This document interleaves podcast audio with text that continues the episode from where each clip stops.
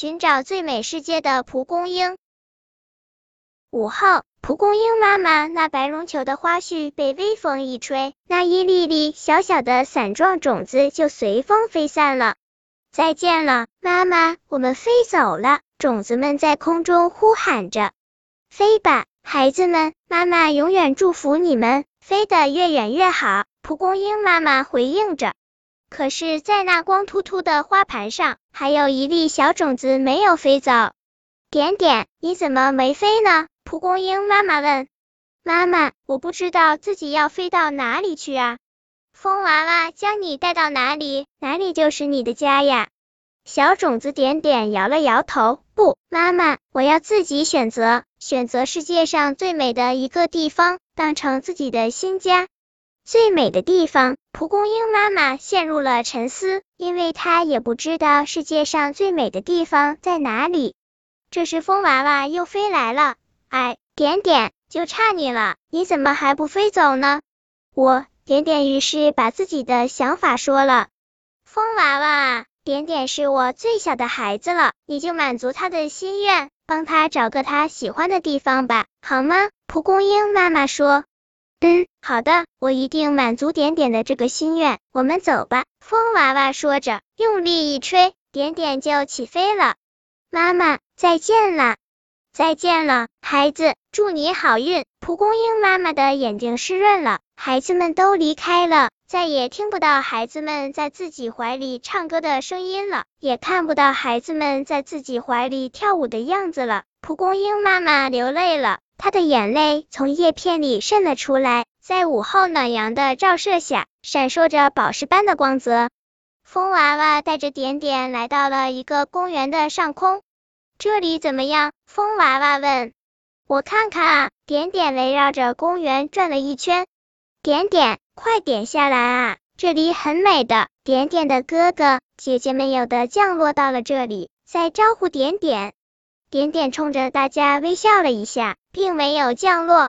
点点看到这里的环境倒是不错，花草树木被人类修剪的各具形态，但那有限的泥土上。根本见不到蒲公英的影子，一定是被人类剔除了。而在石砖铺就的路面上，有几颗蒲公英艰难的生长在石砖的夹缝里，被路人踩得疲惫不堪。生长在路基旁的几颗蒲公英好一点，但那几朵小黄花依然显得很孱弱。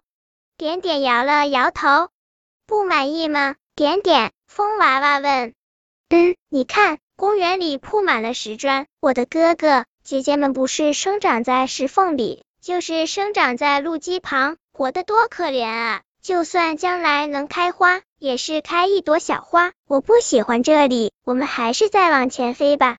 风娃娃点点头，带着点点离开了这里，向前飞去。他们来到了一座森林的上空，森林里树木们比肩而立，修齐参天。林间的空地里草木繁茂，百花盛开。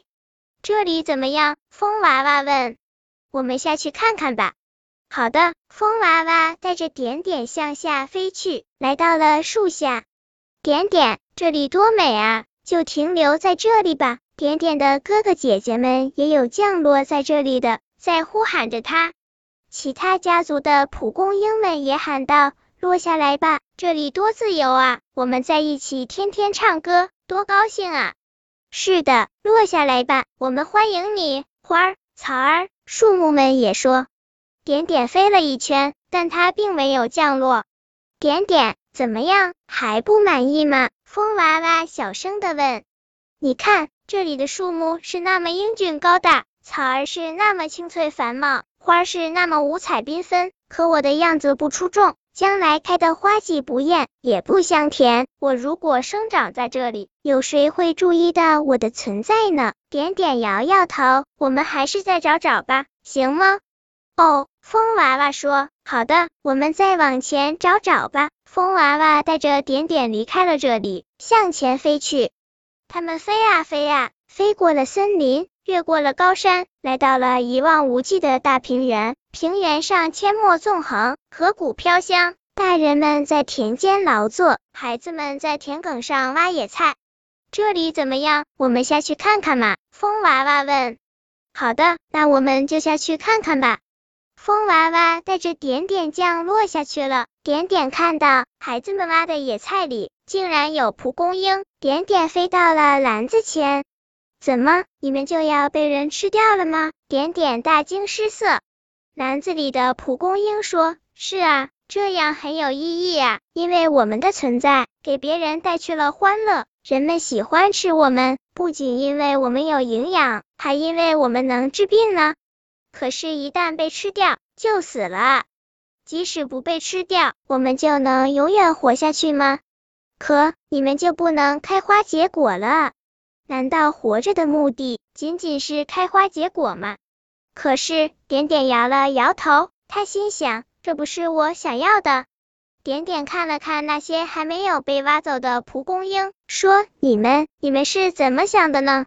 我们和他们想的一样。你愿意下来和我们一起唱歌吗？”蒲公英们说。点点又摇了摇头，他心想，我怎么能和一群傻子在一起唱歌呢？真是胡闹。点点让风娃娃带自己离开这里。风娃娃心里很着急，他不知道哪里才是点点心目中世界上最美好的地方。风娃娃只好带着点点不停的向前飞，飞。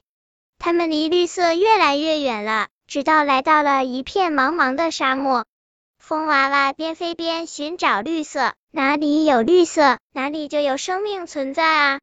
终于，他们在沙漠的中心找到了一个月牙形的小湖。湖的四周生长着小花、小草和树木，看，有绿色就有生命，我们过去看看吧！风娃娃兴奋地喊道。好的，风娃娃带着点点飞到了湖边。下来吧，下来吧，我们这里需要你，需要生命的绿色。湖四周的植物们摇动着手臂，欢呼着。点点甚至看到了，在湖边竟然还生长着蒲公英。它们那一朵朵金黄色的小花，像是淡漠的眼睛，一眨一眨的。但点点并不想降落。我们，我们还是再找找吧。为什么？风娃娃问。你看，月牙湖的四周都是沙土，狂风一起，还不得把月牙湖掩埋了？再说，即使风沙不起，这里的阳光这么毒，还不早晚把月牙湖晒干了？点点摇着头，我不喜欢这里。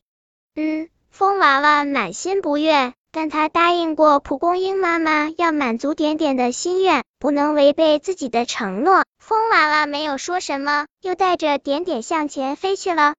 可是风娃娃太累了，飞了这么远的路，再加上沙漠里火辣辣的阳光的照射，令他身心疲惫。突然，风娃娃眼前一黑，一头栽了下去，掉在了滚烫的沙漠上。点点也摔落在他的身边。点点拼命呼喊着风娃娃，但他一点反应都没有。此时，点点也感到口渴难耐，身体发热，几欲昏厥。阳光越来越毒了，点点体内的水分全都蒸发了。毒辣辣的阳光像一根燃烧的火柴，嗤的一下，将点点的身体点燃了。点点的身体跳动着橘红色的火焰，像一颗落在大地上的小小的星星。点点的身体燃烧过后，剩下了一段黑色灰烬，像一个小小的叹号，还像一个小小的问号，留在了沙漠这张空白的卷面上。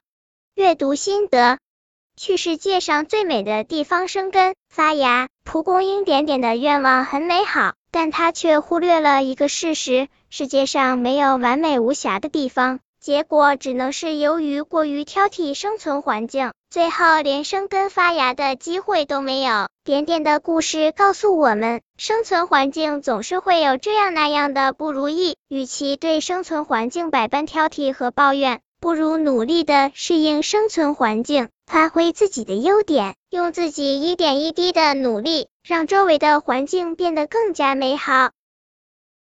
本篇故事就到这里，喜欢我的朋友可以点击订阅关注我，每日更新，不见不散。